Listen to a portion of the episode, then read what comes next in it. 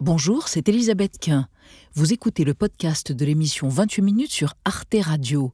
Bonne écoute.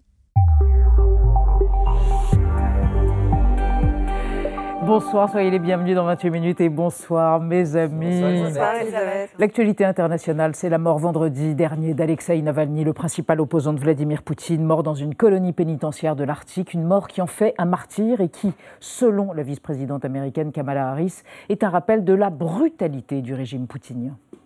Reports of his death are further proof of Putin's brutality. It reminds us why our support for Ukraine is so important. Because Ukraine is fighting back heroically against Putin's continued brutality. L'armée russe ne manque ni d'hommes ni de munitions deux ans après le début de l'offensive en Ukraine. La croissance de l'économie russe serait de 2,4% en 2024 et Vladimir Poutine devrait décrocher un cinquième mandat le 15 mars prochain. Y a-t-il encore quelqu'un en Russie capable de l'arrêter? Nous en débattrons ce soir et nous vous retrouverons dans la troisième partie de l'émission. Paola Purari, bonsoir. Et vous, Xavier? Oui, parce qu'hier, c'était les BAFTA à Londres, les cérémonies, la cérémonie britannique, vous savez, les Mhm. récompenses du cinéma. Christopher Nolan, Oppenheimer en a raflé d'état, c'est pas mal, à un mois des Oscars. Et moi, je vous emmène visionner le premier film à Londres, c'était en 1894. On a hâte. Et vous, Paola? Eh bien, on continue à parler d'images, puisque des images bluffantes signées par l'intelligence artificielle. Vous avez tous entendu parler du robot ChatGPT qui générait des textes. Eh bien, voici la version image, Sora, qui génère n'importe quel film, peut-être même euh, 28 minutes euh, dans l'espace. Ah, Mais qu'est-ce qui peut vous faire penser à ça, Paola? À tout à l'heure. Et pour commencer, des images encore, mais des images déchirantes. Nous recevons une mère et sa fille, l'actrice palestinienne Yam Abbas et la réalisatrice Lina Swalem pour leur documentaire Bye Bye Tibériade.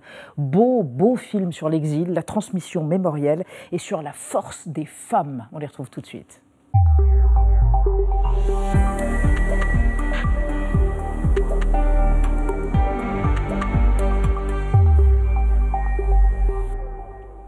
Bonsoir Yam Abbas. Bonsoir. On est ravis de vous recevoir. Merci et bonsoir Alina Swalem. Bonsoir. Mère, fille, vous voulez pas fredonner quelque chose? Vous aviez envie de chanter tout à l'heure. C'était adorable. détendre. Oui. Je vous présente Anna Ndiaye et Benjamin Sportouche. Votre film, à toutes les deux, vous êtes l'objet, le sujet plutôt du film, et vous êtes la réalisatrice du documentaire Bye Bye Tibériade sort le, le 21 février dans deux jours. Pourquoi Je me suis dit pourquoi Bye Bye? Pourquoi en anglais d'ailleurs Bye Bye En Tibériade? fait, ça m'est venu euh, automatiquement quand j'ai pensé au film en me disant qu'il fallait que je trouve un meilleur titre et il est resté parce que je oui. pense que j'ai compris d'où il venait. Pour moi, c'était une manière de pas de dire au revoir, c'est pas un adieu, mais c'est euh, un au revoir à quelque chose qui a été perdu et en même temps qu'on peut retrouver différemment à chaque fois en se créant de nouveaux souvenirs, surtout en lien avec un territoire qu'on a perdu mais qu'on peut retrouver autrement par la mémoire. Comment on le dit en arabe? Bye bye. Eh ben voilà. Alors c'est simple. Universel. Uni- la- le globiche. On les retrouve toutes les deux, Yamabas et Lina Swalem, après leur portrait réalisé par Gaël Legras. Des frontières, le documentaire Bye Bye Tibériade, c'est la règle de trois de Lina Swalem et Iyam Abbas. Adolescente, Iyam Abbas n'a qu'une seule envie, briser les frontières. Née en 1960 à Nazareth, en Israël, elle grandit dans le village palestinien de Deirana. J'ai fini par partir parce que j'ai tout fait. Elle vit à Londres puis s'installe en France à la fin des années 80. Elle travaille avec Ariane Mouchkine au théâtre, apparaît pour la première fois au cinéma en 87 dans Nos en Galilée de Michel Cléfy. En 98, elle est à l'affiche de Vivre au paradis du réalisateur Bourlem Gerdjou. C'est l'histoire d'un émigré algérien dans un bidonville à Nanterre qui vit la misère et qui est toujours à la recherche d'améliorer ses conditions de vie. En 2002, Satin Rouge de Raja Amari marque un tournant dans sa carrière. Soit je jouais ce rôle et je devenais la comédienne que je voulais être, soit j'arrêtais tout et je devenais malheureuse toute ma vie. Depuis, elle a tourné plus d'une cinquantaine de longs métrages avec des réalisateurs comme Patrice Chéreau, Amos Gitaï, Steven Spielberg, Jim Jarmusch. Et elle a reçu des récompenses pour Les Citronniers d'Eran Rickless ou encore The Visitor de Tom McCarthy à Deauville en 2008. Il y a des cinéastes qui, à travers leurs films, ils ont envie à relever des questions, à, à partager ces questions avec le public. Et comme j'appartiens à ce monde-là, donc ces rôles m'arrivent. Lina Swalem se passionne pour le documentaire à l'âge de 23 ans. Née en 1990 à Paris, fille de Yam Abbas et de l'acteur Zinedine Swalem, elle programme le Festival international de cinéma des droits de l'homme de Buenos Aires en 2013 et tombe notamment amoureuse du film World Not Ours de Madi Fleffel. En 2020, dans L'heure Algérie, elle filme ses grands-parents Aïcha et Mabrouk qui ont émigré en France dans les années 50, leur quotidien, leurs souvenirs, leur silence. Je me rends compte à quel point la première douleur, le premier déracinement, était la séparation avec les parents et la terre natale. Qui les a poursuivis jusqu'à aujourd'hui. Dans Bye Bye Tibériade, Lina Swalem filme Yam Abbas et se penche sur quatre générations de femmes dans sa famille maternelle palestinienne. À chaque fois que je la questionne sur son histoire, elle me répète N'ouvre pas les douleurs du passé. Je me demande souvent ce que tu serais devenue si t'étais restée. Qu'est-ce que j'en sais, Lina, parce que je suis partie. Ce sont des oubliés de l'histoire. C'est très important pour moi d'immortaliser cette mémoire. Il paraît que ce film est un miracle. C'est ce que vous avez dit à votre fille. Pourquoi c'est un miracle? Ouf. Bon, euh, pardon, hein, je suis un peu sous l'émotion de tout ça. Euh, je ne sais pas ce que j'ai dit à l'époque. Des fois, c'est vrai qu'on s'exprime et qu'on dit les choses qui viennent spontanément avec un sentiment qui se développe euh, sur le moment. Aujourd'hui, si je considère que c'est un miracle parce que c'est c'est quelque chose qui a quand même inscrit les femmes de ma famille, ma mère et ma grand-mère, dans, dans- à jamais dans l'histoire. Et euh, pour moi, c'était important parce que c'est deux femmes euh, qui m'ont transmis beaucoup et que aujourd'hui, c'est euh, voilà, je suis contente de les savoir immortelles. À travers votre regard, à travers beaucoup de films tournés en Super 8, c'est fou la quantité de matériel amassé, comme si l'effacement était une hantise. Et puis à travers des petits objets du quotidien, des mots, des cartes, des photos, un pauvre bracelet que vous récupérez à un moment donné. Il y a un fétichisme très très bouleversant. On devrait tous faire pareil. On ne le fait pas. Vous l'avez fait. Bah, je pense que j'ai grandi euh, avec cette peur de la perte Oui. qui s'est transmise de génération en génération. Oui. Donc à chaque fois qu'on trouve un objet, une archive, une trace de notre histoire, on le collecte comme pour ne pas disparaître, puisqu'on Mm. est face à un effacement aussi et à une histoire qui n'est pas reconnue. Et je pense que mon père, qui a filmé toutes ces images d'archives dans les années 90, lui, en tant qu'Algérien immigré né en France, n'avait pas accès à une partie de sa propre histoire. Donc quand il a Mm. découvert ma famille euh, palestinienne à travers ma mère, il a voulu capturer tout ce qu'il voyait comme si lui aussi avait la sensation que tout pouvait disparaître puisque ça a déjà disparu. Ça avait une fois. déjà été le cas en 48 En c'est ça 48. En 48, Mm. puisque votre famille maternelle était à Tibériade et ensuite ils ont dû s'en aller vivre à Derana, c'est ça Là où vous êtes né. Exactement, exactement. On va regarder la bande-annonce de Bye Bye Tibériade. هناك لبنان هناك سوريا وهناك الأردن وإحنا هينا بالنص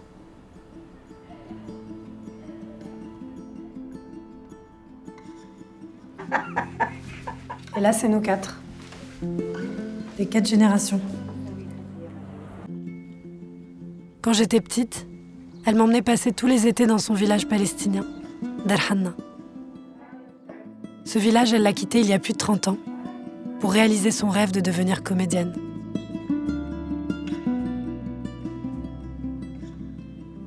Un peu vers la caméra.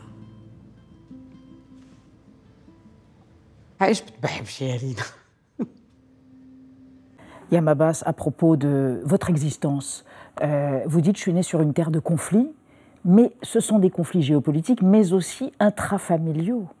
C'était dur la vie. On vous retrouve dans les images d'archives, jeune fille au regard noir, déterminée, cherchant partout une lime pour scier le barreau qui lui permettra de s'en aller de ce village et vivre sa vie de femme, loin. Oui, effectivement, franchement, moi, euh, je- en fait, je crois qu'en tant qu'enfant qui rêve euh, d'un espace mental, d'une existence sans justification au quotidien, que ce soit politiquement ou socialement, je crois que j'ai rêvé de cet espace. Je le regardais, je voyais une, lum- une lumière au fin fond de l'horizon, tellement lointain, mais mon rêve et mon persistance, ça a été un jour d'atteindre cette lumière. Quelle était la lumière à l'époque Je ne peux pas vous dire, je ne sais pas, mais je sais qu'elle a existé. Et du coup, moi, euh, pour pouvoir atteindre cette lumière, il a fallu que je transcende toutes les frontières qu'on mettait encore, que, que ce soit des obstacles matériels ou des frontières matérielles ou des frontières psychologiques ou des frontières entre les peuples ou politiques, ce que vous voulez. En fait, on peut. Une frontière, c'est une frontière. Donc, à- moi, je sais que c'est comme si j'avais un but dans ma vie, c'est vraiment de les casser. Jeune palestinienne, vous voulez partir, vous partez, vous allez en Angleterre, vous rencontrez un homme, vous tombez amoureuse, et ça, votre père n'est pas complètement d'accord. Absolument. non. Eh oui, le patriarcat euh, régnait à l'époque. hein. Pas seulement ça, c'est aussi les Anglais avec leur histoire avec la Palestine. C'était un mandat britannique, la Palestine. L'homme n'était pas de ma religion, en fait, la religion Oui. de mes parents. Donc Oui. tout ça, ça, voilà, L'homme n'était pas ça musulman. cause beaucoup de problèmes. On va parler un peu d'actualité avec toutes les deux, revenir à l'actualité qui est tragique évidemment, et on va évoquer avec vous, Anna, les sentiments politiques des Arabes israéliens qui sont sondés régulièrement depuis des années, et notamment depuis le 7 octobre dernier. Oui, et le dernier sondage publié par l'Institut de la démocratie en Israël remonte à fin décembre. Et parmi la minorité arabe, on apprend que près de deux Israéliens sur trois se sentent appartenir aujourd'hui à l'État d'Israël. Une vraie surprise, car cette tendance n'a jamais été aussi haute depuis euh, 20 ans. Et lors d'un sondage équivalent qui a été mené au mois de juin, il n'était que 48%. Alors ces Arabes israéliens, ils représentent aujourd'hui un cinquième de la population en Israël euh, aujourd'hui. Ils sont souvent partagés entre leur identité arabe et leur citoyenneté israélienne. Ils bénéficient du droit de vote, sont représentés à la Knesset comme des juifs israéliens, mais sont exemptés de service militaire, à l'exception du groupe religieux des Druzes. Et pourtant, depuis le début du conflit, ils sont aussi plus d'un Arabe israélien sur deux à ne pas être à l'aise quand ils rentrent dans une localité juive ou mixte, et près de 7 personnes sur 10 déclarent non plus ne pas se sentir à l'aise pour s'exprimer euh, sur les réseaux sociaux. D'ailleurs, depuis le 7 octobre, hein, plusieurs dizaines d'Arabes israéliens ont d'ailleurs été poursuivis pour des publications d'incitation au terrorisme sur les réseaux sociaux. Yam Abbas, vous êtes euh, né en Israël avec la citoyenneté israélienne. Est-ce que vous, vous vous sentez arabe israélienne ou plutôt palestinienne d'Israël? Plutôt palestinienne d'Israël. Pour quelle raison? Parce que dans le- la nomination arabe israélienne, j'ai l'impression qu'on vraiment martyrise ma moitié, qui est euh, tout mon héritage palestinien. Arabe, le mot arabe, c'est pour les pays arabes, pour le peuple arabe, qui ont des identités différentes. Il y a les Tunisiens, les Marocains, les Syriens, les Libanais, les Irakiens, et on cite encore davantage. Mais et de coup, et la Palestine et les Palestiniens, qu'est-ce qui se passe? Pourquoi d'un seul coup ils deviennent arabes israéliens? Pourquoi ils ne sont pas palestiniens avec une, ident- avec un- une nationalité ou citoyenneté euh, israélienne? Qu'est-ce que vous ressentez aujourd'hui? Parce que c'est vrai que vous, vous avez des connaissances des deux côtés. Vous avez travaillé avec le réalisateur israélien Amos Gitaï. Plusieurs fois. et- et plusieurs fois. Euh, donc vous avez des, amis, connaissances. Qu'est-ce que vous ressentez? Est-ce que vous avez l'impression qu'on peut encore se parler ou que la fracture est durable?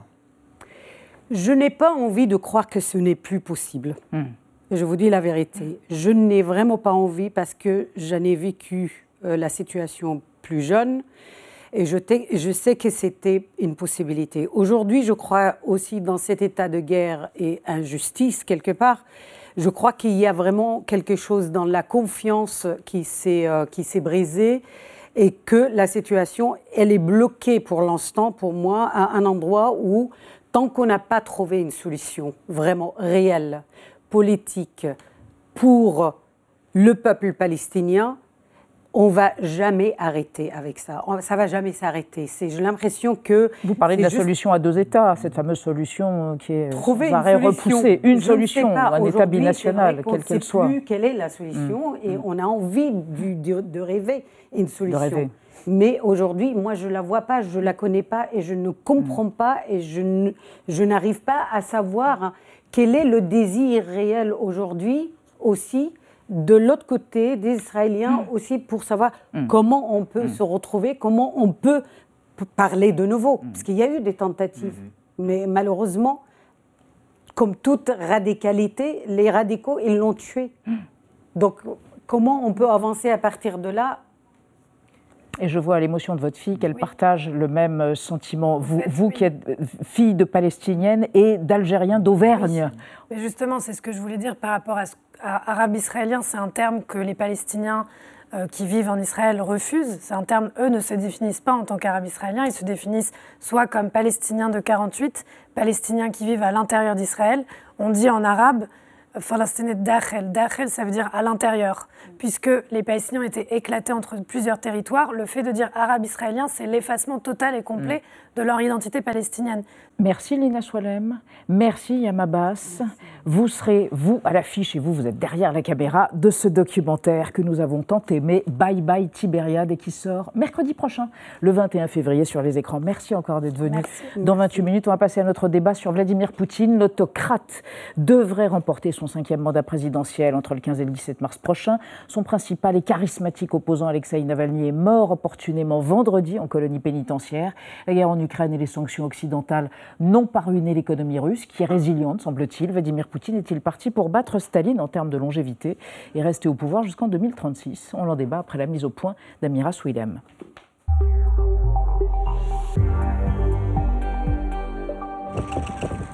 Les hommages se sont poursuivis tout le week-end. En Russie comme à l'étranger, la mort d'Alexei Navalny a choqué. Moins de six mois après l'accident d'avion opportun d'Evgeny Prigogine, à la tête du groupe paramilitaire Wagner, c'est donc au tour de l'opposant numéro un du Kremlin de mourir mystérieusement en prison au lendemain d'une audience au tribunal où il usait de son humour mordant face au juge. Je vais vous envoyer mon numéro de compte bancaire pour que vous le mainteniez à flot, vu votre énorme salaire de juge fédéral, car moi, je n'ai plus d'argent. Navalny, c'est une créature collective. C'est tous les gens qui rêvent d'un autre futur pour la Russie. Navalny, c'était l'exemple qu'on pouvait être démocrate, opposant, faire entendre une voix, même depuis le Grand Nord. Il fallait que cet homme disparaisse. Déjà, tous les regards se tournent vers Vladimir Poutine.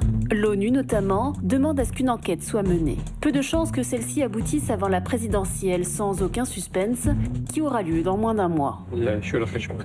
Je n'aurais peut-être pas dit la même chose à un autre moment. Mais il s'avère qu'il n'y a pas d'autre choix possible. Je vais donc me présenter à l'élection présidentielle de Russie. Deux ans après le déclenchement de la guerre en Ukraine qui devait, selon certains commentateurs, entraîner sa chute, force est de constater que le maître du Kremlin résiste. Sur le terrain, l'armée russe enregistre des avancées malgré des pertes humaines importantes. Pour couronner le tout, le tsar des temps modernes que semble être devenu Vladimir Poutine bénéficie d'une conjoncture internationale favorable. Son allié de circonstance, Donald Trump, pourrait être élu de nouveau en novembre prochain. En attendant, les élus républicains bloquent déjà l'aide à l'Ukraine. Comment expliquer ce retournement spectaculaire en faveur de Vladimir Poutine Alors qu'il peut théoriquement rester au pouvoir jusqu'en 2036, qui peut l'arrêter? Nos trois invités pour ce débat. Xenia Bolchakova, bonsoir. Vous êtes journaliste, réalisatrice. Vous avez d'ailleurs euh, été auréolée euh, du prix Albert Londres en 2022. C'était pour un documentaire sur la milice Wagner. Votre documentaire Ukraine sur les traces des bourreaux, co-réalisé avec Manon Loiseau, est visible sur arte.tv. Excellente plateforme. Jusqu'au 4 septembre 2024. Et selon vous, Olga Bolchakova, les deux années de guerre en Ukraine n'ont pas affaibli Poutine. Au contraire, il a repris le dessus sur le front ukrainien et s'est débarrassé en quelques mois de ses plus gros opposants qui étaient Prigogine, il est mort, et Navalny, il est mort aussi. À côté de vous, euh, Claude Blanche-Maison, bonsoir monsieur. Vous êtes ancien ambassadeur de France en Russie. Vous étiez ambassadeur entre 2000 et 2003. Vous avez à maintes reprises rencontré Vladimir Poutine. Euh, et vous êtes d'ailleurs l'auteur de l'ouvrage Vivre avec Poutine, qui s'entend au sens euh, diplomatique, hein, bien sûr, aux éditions Temporis. Selon vous, Vladimir Poutine a réussi à garder l'appui du Sud global, comme on dit, et cela représente un véritable échec pour l'Occident. À côté de vous, enfin, Marie Madras. Bonsoir, madame, politologue au CNRS, spécialiste de la Russie. Votre essai, La guerre permanente, l'ultime stratégie du Kremlin, va paraître chez Kalman Levy le 21 février, ce mercredi. Et selon vous, en Russie, il n'y a plus d'opposition, il n'y a qu'une résistance. Navalny n'était pas un opposant, mais il était un résistant.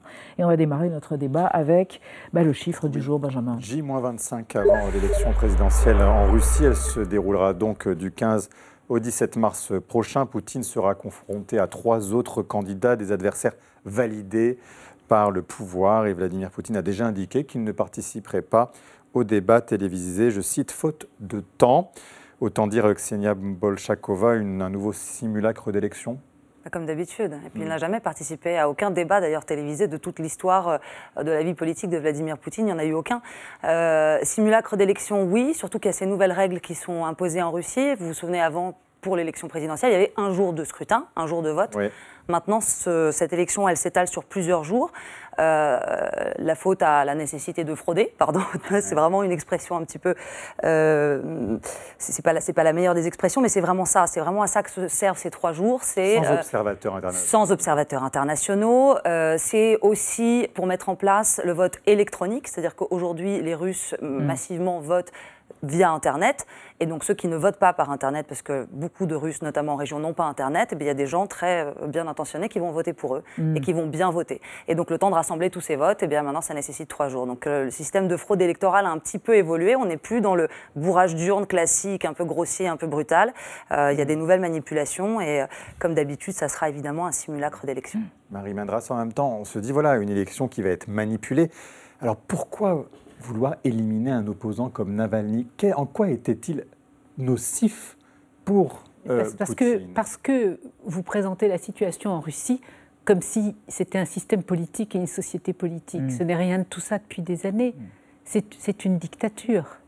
Euh, on n'utilisait pas ce mot jusqu'à présent beaucoup de diplomates ne disaient jamais c'est un dictateur. Maintenant, on dit c'est un dictateur. Poutine est un bah, dictateur. pour euh, nous, euh, les, universitaires et les journalistes, depuis quelques mmh. années, euh, c'est difficile de trouver un, autre mot. Autoritarisme. c'est un homme qui tue, et non seulement il, tue, il a essayé d'empoisonner déjà Navalny, qui n'aurait pas dû survivre en août 2020. Il euh, laisse croupir dans des conditions ignobles euh, ses opposants et qui sont aujourd'hui, de mon point de vue, les grands euh, résistants. Oui, c'est ça, vous dites Oui, résistants parce que dans une dictature, il n'y a pas d'opposition. Hmm. Ça, n'existe pas. pour ça, je pense qu'il faut cesser de parler d'élections. Ce n'est pas une élection, ça fait longtemps que ce ne sont plus des élections euh, en, Russie. Il n'y a pas trois autres candidats. Tout ça, c'est de la mascarade. Et je voudrais ajouter à ce qu'a dit euh, Ksenia qu'ils ont augmenté le vote électronique qui pourrait être plus d'un tiers. Mhm. Et là, c'est eux. C'est-à-dire que là, il n'y a, même pas de. Euh, je peux même vous assurer qu'aujourd'hui, au Kremlin et à la Commission électorale centrale, ils ont déjà décidé exactement quel serait le pourcentage mhm. des personnes qui auraient voté et le pourcentage mhm. pour M. Poutine. Euh, à, propos de la mort d'Alexei Navalny, Claude Blanche-Maison, la plupart des chancelleries occidentales ont évoqué le mot d'assassinat et ont protesté contre ce scandale. Euh, vont-ils trop vite en besogne lorsqu'ils qualifient la mort d'Alexei Navalny à 47 ans dans cette colonie pénitentiaire Non, pas du tout. Euh, Vladimir Poutine est évidemment responsable de cette mort. Que soient les modalités euh, mm. suivant lesquelles il, a été finalement assassiné. Euh, il est responsable parce que d'abord, il a désigné Navalny comme son opposant numéro un. Pourquoi est-ce qu'il a désigné comme, son, ennemi comme son, ennemi. et comme son opposant. Et pourquoi sans jamais le nommer. Et pourquoi est-ce qu'il a fait cela? En effet, sans jamais le nommer. Pourquoi est-ce qu'il a fait cela? Parce que Navalny s'est occupé c'est attaqué au cœur du dispositif, c'est-à-dire à l'argent, à, la corruption, le château, les biens mal acquis. Et ça, Poutine le supporte mal, mm. et le supporte même pas du tout, la preuve. Ensuite, en effet, comme ça a été dit, il a essayé de l'assassiner au Novichok. Euh, probablement les pieds nickelés, aussi euh, le, sens du devoir. C'est quoi les pieds nickelés les, gens qui étaient chargés de ah l'exécution, les gens du FSB chargés de l'exécution, s'ils sont probablement mal pris. Et puis les, médecins ont fait leur boulot, c'est-à-dire qu'ils ont essayé de le sauver. Et ensuite, euh, il a dû accepter le transfert à Berlin parce que Mme Merkel voulait absolument le récupérer. Et là, il a faute grave pour Poutine, il a défié une nouvelle fois Poutine en disant je ne veux pas rester à Berlin, ce qui en réalité était le souhait du Kremlin, je veux rentrer mm. euh, euh, en, Russie, je sais bien quel sera mon sort, je serai arrêté, je serai jugé, je serai jeté en prison, mais c'est ce que je veux faire parce que je veux témoigner. Je ne suis pas de ces opposants qui cherchent refuge à Londres ou en Suisse. Mm. Et, il l'a fait, et, donc en effet, aujourd'hui, eh ben, c'est une icône, c'est un martyr, euh, en mm. effet, et, très justement, son épouse veut prendre le relais. Mm-hmm. Alors, face à cette attitude dictatoriale, ceux qui protègent ont peur, d'autant qu'en Russie, la délation, euh, bah, ça y va fort apparemment. Oui, il ne fait pas bon exprimer euh, son opinion ou son désaccord avec euh, le Kremlin, car les yeux et les oreilles du pouvoir sont partout et même parmi les citoyens. C'est en tout cas l'expérience qu'a vécue une femme de 40 ans après avoir accroché trois badges sur son sac à dos, un avec le symbole de la paix, un qui disait non à la guerre et un dernier avec un paysage en bleu et jaune, comme les couleurs du drapeau ukrainien. Et le Wall Street Journal rappelle rapporte qu'un délateur a pris cette femme en photo avec son sac à dos pendant un voyage en train et a ensuite envoyé ses pièces à conviction aux autorités de Moscou. Résultat des courses, accusée de discréditer l'armée russe, la femme a écopé d'une amende de 300 euros et d'autres ont moins de chance et peuvent être condamnés à des peines de prison. Sur Internet aussi, la délation fonctionne à plein régime. Des groupes se consacrent essentiellement à dénoncer les publications pro-ukrainiennes des internautes.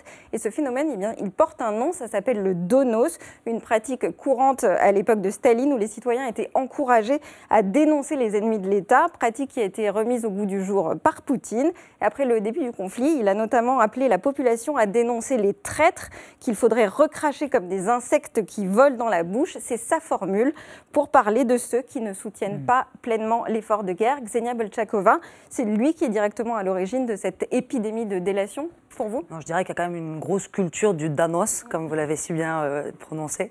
Euh, à l'époque stalinienne, on estimait qu'un citoyen soviétique sur trois euh, balançait ses petits camarades ou ses voisins ou des membres de sa famille de façon régulière et souvent même rémunéré par les services de renseignement. Donc il y avait toujours un petit billet, un petit morceau de pain, quelque chose en échange à gagner, des avantages. Euh, après Staline, évidemment, la pratique a un petit peu cessé, mais il y a toujours eu une culture de la délation et elle a toujours été encouragée dans les administrations. Par exemple, dans l'éducation nationale, au sein des hôpitaux, au sein des universités, il y avait toujours euh, le directeur d'établissement qui devait être euh, bien vu par le député local ou le maire local. Et donc cette culture un petit peu de, de se, donc, de se dire, les choses. Tout le système, il est fait pour museler la parole des dissidents pas nécessairement pour museler, c'est euh, pour dénoncer celui qui sort du rang. À l'époque, c'était celui qui n'était pas un bon pionnier ou un bon comme Somol ou un bon membre du parti. Aujourd'hui, c'est celui qui ne respecte pas Vladimir Poutine ou qui n'est pas d'accord avec sa guerre en Ukraine. Donc il y, a- il y a juste le- les thèmes ont changé, euh, Le mais, principe mais la- est le même, le, le l'outil est principe est le même. et la pratique reste la même. Alors est-ce que c'est Vladimir Poutine aujourd'hui qui est responsable et qui pousse les gens euh, à la délation en personne? Je suis pas sûre. Je pense qu'il y a vraiment de l'excès de zèle de la part de ses partisans. Il y a énormément de mouvements. Vous, vous parliez de, de ces petits groupuscules sur Internet. Il y en a plusieurs qui sont particulièrement terrifiants parce qu'ils passent leur journée à scruter euh, les publications en ligne des uns et des autres. Et aujourd'hui, pour un euh, repost, pour un retweet par exemple euh, d'une publication d'un agent de l'étranger, de quelqu'un qui est reconnu comme agent de l'étranger en Russie, vous pouvez prendre de la prison ferme. Et Marie Madras, tout ça a été amplifié bien sûr par la guerre euh, en Ukraine. Un samedi, ça va faire deux ans que Vladimir Poutine a entrepris d'envahir euh, l'Ukraine. Et en effet, ça a augmenté la répression et euh, le- l'espionnage collectif, j'allais dire, dans la société. La répression, euh, les assassinats, les emprisonnements euh, absolument iniques, enfin, tout cela, c'est l'une des faces de la dictature. L'autre face, c'est l'agression d'un pays euh, ami voisin qui n'a jamais menacé la Russie ni les Russes euh, et euh, euh, qui euh, euh, a- enfin, reçoit euh, des coups, euh, des bombes absolument euh, tous les jours euh, depuis euh, deux ans. Euh, et Poutine a dit très clairement depuis le début que c'était une guerre de destruction, qu'il voulait anéantir la nation ukrainienne, l'Ukraine, que de toute façon les Ukrainiens n'existaient pas. Donc on n'est pas dans une guerre de conquête, on est dans une guerre d'anéantissement et de destruction, qui est la, la même pulsion au fond euh, que euh, l'é- l'élimination de Navalny. Je voudrais ajouter un tout petit point euh, sur la très grande différence entre aujourd'hui et il y a 100 ans, enfin, ou l'époque stalinienne, ou l'époque soviétique, c'est le monde de l'Internet et des réseaux Mm. sociaux. Et ça, c'est à double tranchant pour la dictature. Parce que euh, Navalny, s'il est devenu aussi grand, un, un vrai géant euh, euh, contre le, le système Poutine, c'est qu'il avait plus de 10 millions euh, de Mm. clics euh, pour ses émissions, ses enquêtes, etc. Il avait aussi, en plus de sa fondation pour la lutte contre la corruption, il avait fondé un mouvement politique il y a quelques années Mm. euh, et il avait ouvert des QG de campagne dans plus de 40 Mhm. provinces, républiques de Russie. On va revenir à Vladimir Poutine, qui est le cœur de notre débat, euh, et je vais vous soumettre une archive qui remonte à 2017, où on va se rendre compte rétrospectivement qu'il fut un temps où on pensait encore, enfin d'aucuns, comme Emmanuel Macron, pensaient encore que le dialogue était possible avec Vladimir Poutine. Regardez. C'est le printemps des poignées de main pour Emmanuel Macron. Bienvenue, dit le président français à Vladimir Poutine. Cordial, mais sans excès, à l'image des relations franco-russes. La République a néanmoins sorti ses plus beaux atours royaux pour accueillir le maître du Kremlin. Versailles plutôt que l'Élysée, des stucs pour redorer un lien distendu. Le climat a-t-il été chaleureux entre Vladimir Poutine et Emmanuel Macron? La chaleur, elle est dans la pièce et dans le climat qui nous entoure, mais surtout c'était un échange, le premier que nous avions l'un et l'autre. Euh, je crois que ça a été un échange extrêmement franc, direct. On partage des désaccords, mais au moins on les a partagés. Et surtout, on voit comment construire de manière concrète une action commune. Euh, Claude Blanche-Maison, c'est encore l'époque où on se berçait d'illusions sur Poutine. Oui, mais je crois, que, pas si longtemps je crois que ça remonte à 2007-2008. En réalité, le vrai tournant, c'est à cette, à cette époque-là. 2007, euh, il y a donc 17 euh, ans. Poutine était d'ailleurs euh, au grand forum de sécurité de Munich. Mmh. dans le fond, la mort de Navalny, c'est le jour anniversaire d'il y a 17 ans où il a déclaré à Munich c'est fini, moi j'ai été coopératif avec les Occidentaux jusqu'à maintenant, je ne suis pas de payer de retour, d'ailleurs il n'avait pas à être payé de retour, maintenant je défendrai mes intérêts. Mmh. Travaux pratiques l'année suivante, les chars russes sont allés vers Tbilissi. Mmh. Euh, en Géorgie. Sarkozy a négocié vaguement un cessez-le-feu, mais pas évidemment une paix, mmh. et on est retourné à, la situation antérieure légèrement empirée. mais l'Europe à ce moment-là a triomphé, à oui, oui, mais le cessez-le-feu ne résolvait rien du tout, puisque les deux enclaves pro-russes ont proclamé unilatéralement leur indépendance, et que Poutine, qui chemine pas à pas depuis cette époque, a reconnu l'indépendance unilatérale de ces deux enclaves qui sont géorgiennes. Et puis ensuite, en 2014, il a annexé la Crimée. Mm. Et dans le fond, euh, année électorale aux États-Unis, euh, la réaction était modeste. On a mis sur une liste de punitions un certain nombre d'oligarques qui avaient trempé dans cette, dans cette élection, ou d'oligarques ou de, ou de technocrates, mais finalement assez peu de choses. Et puis ensuite, la déstabilisation du hmm. Donbass dans l'année qui a suivi, des sanctions économiques, mais des sanctions économiques également finalement assez faciles à contourner, et que d'ailleurs euh, la, la, Russie a contourné. Et puis, euh, eh bien, euh, Poutine s'est dit, il y a exactement deux ans, finalement, je peux y aller. Hmm. Qu'est-ce que je risque? Et puis depuis, entre-temps, évidemment, il s'est enfermé. Son enfermement, notamment avec le Covid, s'est nettement aggravé. Il ne voit plus personne pratiquement. Et donc, il, a réécrit son histoire mm. euh, quelques mois, euh, un an avant euh, l'agression en, Ukraine. Il a écrit un grand article et où il a dit ce qu'il a répété hier matin, c'est très très grave, naturellement que l'Ukraine, ça n'existe pas. Mm. Mm. Et il a dit hier matin, ce qui est encore plus grave me semble-t-il, que pour la Russie, l'Ukraine était une question de vie ou de mort. C'est le vocabulaire technique du recours à l'arme nucléaire. C'est-à-dire qu'un pays peut recourir à l'arme nucléaire mmh. lorsque ses intérêts vitaux sont en jeu. Il a dit hier matin que pour lui, l'Ukraine, c'était un intérêt vital. C'est particulièrement grave. Senia Bolchakova, en même temps, euh, les Occidentaux ont multiplié les sanctions économiques. On s'est dit que ça allait avoir un résultat et au final, pas tant que ça. Il n'est pas affaibli aujourd'hui. Il a même réussi à diviser le monde.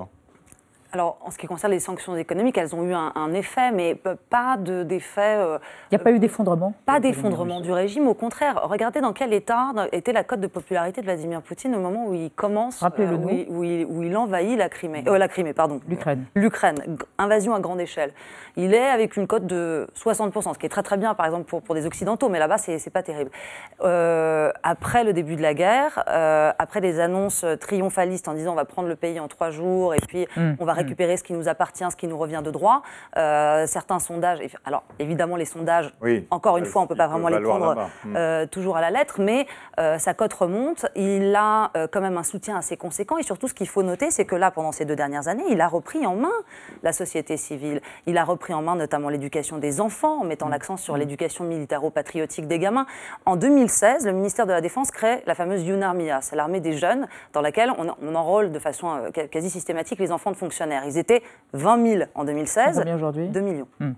Euh, c'est extrêmement terrifiant. C'est des enfants armés. Faites-nous écouter. Vous en parlez, hein, s'inquiète de l'attitude des hmm. Occidentaux. Euh, Volodymyr Zelensky, le président ukrainien, s'inquiète de cette aide américaine qu'il ne voit pas venir. Et justement, et du coup, il s'est adressé directement à Donald Trump. On va l'écouter. Trump, Mr.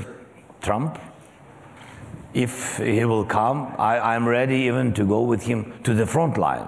We have to to demonstrate people who are decision makers what does it mean?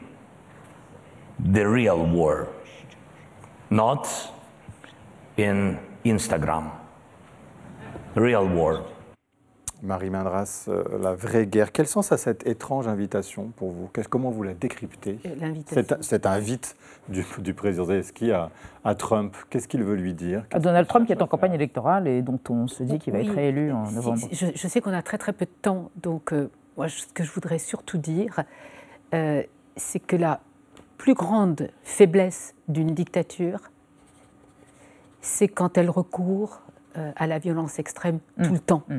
et chez elle et en Ukraine. Nous soutenons tous l'Ukraine, nous la portons financièrement, économiquement, militairement. Nous n'en faisons pas assez, mais comme nous n'avons pas le choix, nous allons l'aider beaucoup plus, car euh, les Européens ont bien compris que si euh, nous ne donnons pas les moyens à l'Ukraine de repousser l'agresseur, il n'y aura pas de sécurité en Europe. interroge Claude Blanche, Maison sur qui peut arrêter Vladimir Poutine, mais euh, on voit bien qu'en ce moment, bah, personne n'y arrive. Il joue depuis le début de la dissuasion nucléaire. C'est-à-dire que depuis le début, il dit aux États-Unis d'Amérique, vous ne pouvez pas vous battre en Ukraine, vous ne pouvez pas envoyer de soldats en Ukraine parce que j'ai l'arme atomique.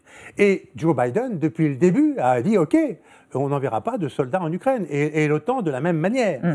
Donc, en maintenant à distance les États-Unis et l'OTAN, qui ne peuvent pas aller se battre mm. pour aider les Ukrainiens, effectivement, l'Ukraine se trouve très affaiblie. Alors, Poutine tolère que les Occidentaux donnent des armes, donnent de l'argent à l'Ukraine, mais en, quantité insuffisante.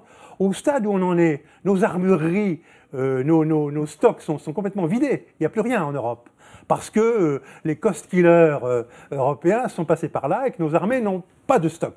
Donc ce qui était possible de donner a été donné. Il y a des stocks aux États-Unis. Et aux États-Unis, Donald Trump veille avec une escouade de députés à empêcher le vote de ces 60 milliards de dollars que le président Joe Biden a mis sur la table. Donc actuellement, on est dans une difficulté hmm. considérable. Xenia Bolshakova. Au-delà de l'affaire ukrainienne, j'aimerais revenir sur euh, ce que disait euh, Marie. Moi, je trouve que pour le coup, euh, Vladimir Poutine a rarement été aussi fort parce que non hmm. seulement il a éliminé Evgeny Prigogine, qui était une menace directe pour son pouvoir politique, et qui marchait. Non, non, mais Marie, non, juste laisse-moi. Il élimine Prigogine, qui était en train de marcher quand même sur la capitale, qui était en train de fomenter un hmm. coup d'État. Élimine, élimine Navalny, qui de l'intérieur représentait justement cette résistance. Aujourd'hui, qu'est-ce qu'il reste en Russie? Il reste 15% d'une population totalement fanatisée qui le suit jusqu'au bout et qui ira, jusqu'au bout avec lui. Le reste, on a un ventre mou terrorisé qui n'a pas d'avis, qui ne sortira pas dans la rue et qui a extrêmement peur de finir en prison et euh, une dissidence écrasée, réprimée euh, et absolument terrorisée. Et une élection, et une élection le 15 mars. Merci à tous les trois d'avoir participé à ce débat et d'avoir exploré notre question du jour. On va rester dans l'actualité avec Paola Purari, Xavier Maudy. On va évoquer euh, les récompenses du cinéma britannique qui ont été remises hier soir et des vidéos créées par l'intelligence artificielle absolument renversante et cauchemardesque. Mais d'abord, les mauvais dettes du moment. Ce soir, c'est dingue, DEN, GUE, infection virale transmise par le moustique tigre. La Guyane est au stade de l'épidémie. C'est entendu la dingue. L'épidémie de dingue. C'est transmis par les moustiques. C'est quoi les symptômes? Les cas euh, explosent. Dingue. Dingue. Dingue. Dingue. Qu'est-ce que ça veut dire? Exactement ce que ça dit. Merci de m'en dire un peu plus. Entendu. La vie secrète des mauvais Ça s'écrit dingue avec un E, ça se prononce dingue avec un I, et ça, ça rend dingue, bien avant de savoir que c'est une maladie infectieuse due à un arbovirus et qu'elle peut provoquer fièvre brutale, frissons, nausées et éruptions cutanées. Que tous les hypochondriaques se rassurent, notre ami la dingue est asymptomatique dans 50 à 90% des cas selon les épidémies et ne devient sévère que dans 1 à 5%. La première dingue avérée de l'histoire date de 1779 quand Benjamin Rush a introduit le terme breakborn fever. Rien à voir avec celle du samedi soir, cette fièvre-là brise les os. Le responsable du mal, à la racine, c'est lui, El Mosquito, Hades aegypti ou Hades albopictus. Il se fait également appeler moustique tigre. Le mode de transmission par les moustiques a été découvert par Sir John Burton Cleland au XXe siècle, juste avant que la maladie ne devienne responsable de nombreuses épidémies sur toute la planète. Et si la France y a déjà fait face dans ses territoires ultramarins, notre chère Guyane, voisine du Brésil, connaît actuellement sa pire épidémie depuis 20 ans. Le Brésil, où les ventes de sprays anti-moustiques ont quadruplé à cause des 500 000 cas enregistrés en ce début d'année. Climatique, politique, peu importe la cause, pourvu qu'on possède le vaccin, le Brésil, premier pays au monde à en proposer, 2021 vient de lancer une grande campagne gratuite. Le président Lula ne veut pas reproduire les erreurs du Bolsonaro virus, mais il y aurait déjà pénurie. Le COVARS, comité de veille et d'anticipation des risques sanitaires, souligne que les grands événements sportifs internationaux renforcent les risques de survenue de foyers de dengue, Zika et chikungunya. C'est à se demander si ce serait vraiment une connerie de quitter la France pendant les JO. En tout cas, il ne faut pas fuir Paris pour Rio de Janeiro. Pas de moustique autour de cette table, mais juste deux adorables, hein Paola et Xavier. Bon, adorable, hmm, quoi? Oh, pas des insectes. Alors, hier à Londres, euh, remise des BAFTA, les récompenses annuelles britanniques du cinéma Oppenheimer, de l'anglo-américain Christopher Nolan a tout raflé. C'est une coproduction hein, américano-anglaise. Sept BAFTA, Anatomie d'une chute, BAFTA pour le meilleur scénario original. Ah ben, ils ont raison, effectivement. le film de Justine Triet. Et eh ben, vous avez eu envie de nous raconter les origines du cinéma britannique. Exactement, le 17 octobre 1894, pour voir un film, le premier au Royaume-Uni, il faut se rendre à Londres, 70 Oxford Street, parce que c'est là qu'a été installé un salon Edison. C'est un lieu où l'on peut trouver des kinétoscopes. C'est un appareil qu'a inventé Thomas Edison aux États-Unis, un appareil qui diffuse des films qui ont été tournés par une caméra qu'Edison a lui aussi inventé. Il est génial, hein, cet Edison. Vous savez, les kinétoscopes, les premiers ont été présentés quelques mois plus tôt à New York, hein, en avril 1894. Et puis après, c'est Paris, c'est Londres.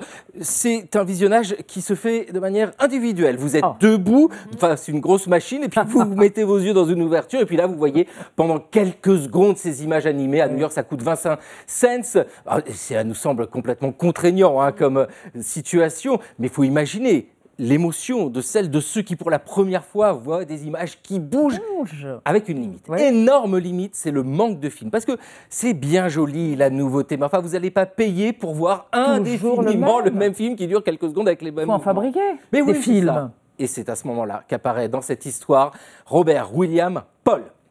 C'est un londonien. Il a 25 ans. Il a choisi un secteur d'avenir, c'est l'électricité, et s'est spécialisé dans la fabrication, le commerce d'instruments de précision, ce qui intéresse les exploitants de ce proto-cinéma. Parce que Thomas Edison, ça a beau être un génie de l'invention, un très bon entrepreneur, il a fait une énorme boulette. Il n'a pas protégé son kinétoscope pour l'Europe, c'est-à-dire qu'il n'a pas mis de brevet. Non, dès lors, la copie, euh, genre euh, contrefaçon, c'est possible. Et c'est ce que fait Robert William Paul. Il fabrique son kinétoscope britannique, mais lui aussi il a le même problème. Il lui manque des films. Et alors, attention, Alors c'est là que la caméra devient intéressante, parce que Thomas Edison a pensé à protéger sa caméra à l'international. C'est pas un souci notre londonien avec un, ingénieur qui s'appelle Bird Acros décide de fabriquer eux-mêmes leur propre caméra et ça y est, ils font les premiers films britanniques. C'est un énorme succès hein, ces films-là, sauf que ça va très vite cette histoire-là. Au même moment, De l'autre côté. Et coucou, les voilà, ce sont les frères Lumière en décembre 1895. C'est la projection du premier film. Là, on peut vraiment parler de projection. Ça se passe dans une salle, les gens sont assis. C'est collectif, le rire est communicatif. Donc, les kinétoscopes prennent un coup de vieux très, très rapidement. On peut les mettre à la cave, au grenier. S'ouvre l'ère du cinéma en salle. Merci, Monsieur Maudu. Alors, on reste dans le domaine des images animées, Paola. images. Mais là, vous allez nous parler d'images qui vont nous laisser bouche bée avec un petit filet de bave et totalement incrédule. Oui, vous savez qu'on dit souvent il faut le voir pour le croire. Eh bien, rien de ce que vous allez voir maintenant n'existe. Regardez cette vidéo d'un petit train qui sillonne la banlieue de Tokyo. Elle semble bien réelle, cette vidéo. Regardez, on voit même le, le reflet d'une jeune femme dans la vitre. Eh bien, cette scène n'a jamais existé. Elle n'a même jamais été filmée.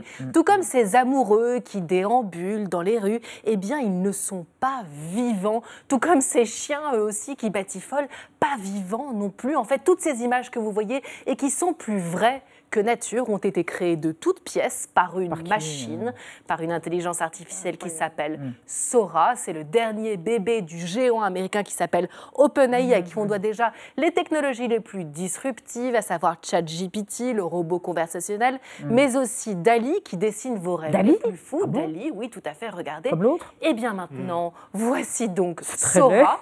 Alors Sora, comment ça marche? Vous lui écrivez un prompt, une très brève description, et en un claquement de doigts, elle génère une minute de film les plus fous. Vous avez testé, je le sens. Alors évidemment, j'ai évidemment. un gros Ah, potentiel comme celui, je ne sais pas, d'envoyer 28 minutes dans l'espace. Bon, alors malheureusement, cette technologie n'est pas encore accessible au grand public, à moins d'interpeller directement le patron d'OpenAI. Vous écrivez à Sam Altman, j'aurais dû le faire et je Alors, vais le faire en sortant de cette faire. émission. Et ce que font des internautes depuis 48 heures, ils lui passent des commandes absolument folles. Comme par exemple, Sora, réalise-moi une course de vélo sur l'océan avec des dauphins athlètes et Sora s'exécute. Résultat surréaliste qui a déjà été visionné des millions de fois, tout comme ces chiens en haut d'une montagne en train de podcaster, tout comme ce zoo bling bling bluffant de réalisme. Il faut voir les progrès qu'a fait cette technologie depuis un an. Je ne sais pas si vous vous souvenez de ces images de Will Smith en train de manger des spaghettis. C'était il y a seulement dix mois. Aujourd'hui, eh bien, tout a changé. La frontière entre le réel et le virtuel n'a jamais été aussi fine. Mais dites, à Hollywood, euh, ils Ah bah ils s'inquiètent, Ah ouais ils s'inquiètent énormément. Je ne sais pas si vous imaginez l'impact pour toute l'industrie audiovisuelle. C'est-à-dire qu'on va Oui. pouvoir se passer de réalisateurs, de publicitaires, de graphistes, de mannequins, Oui. peut-être de reporters un jour, euh, qui sait, et surtout quid de notre rapport aux images Mhm, mhm. et à la vérité? C'est-à-dire que pendant longtemps, en fait, l'image apportait la preuve. Aujourd'hui, tout ce qu'on visionne peut être traître. Alors évidemment, l'entreprise OpenAI a conscience de cette dérive, euh, à commencer par les détournements sexuels. Je sais pas, je prends votre tête, je les mets sur un acteur porno et ça marche très bien. Au hasard. J'aime bien, ça Quid marche très de- ce système de désinformation, quid de la haine en ligne? Alors évidemment, l'entreprise s'emploie à créer des garde-fous, Oui, mais mais- le code informatique va beaucoup plus vite que le que code législatif. tout et que tous les garde-fous. Merci de nous avoir collé un peu le vertige, la Paola, ce soir. Et merci à vous nous avoir suivis. Bonne soirée sur Arte, chérie. On se retrouve demain à 20h05. Tchuss.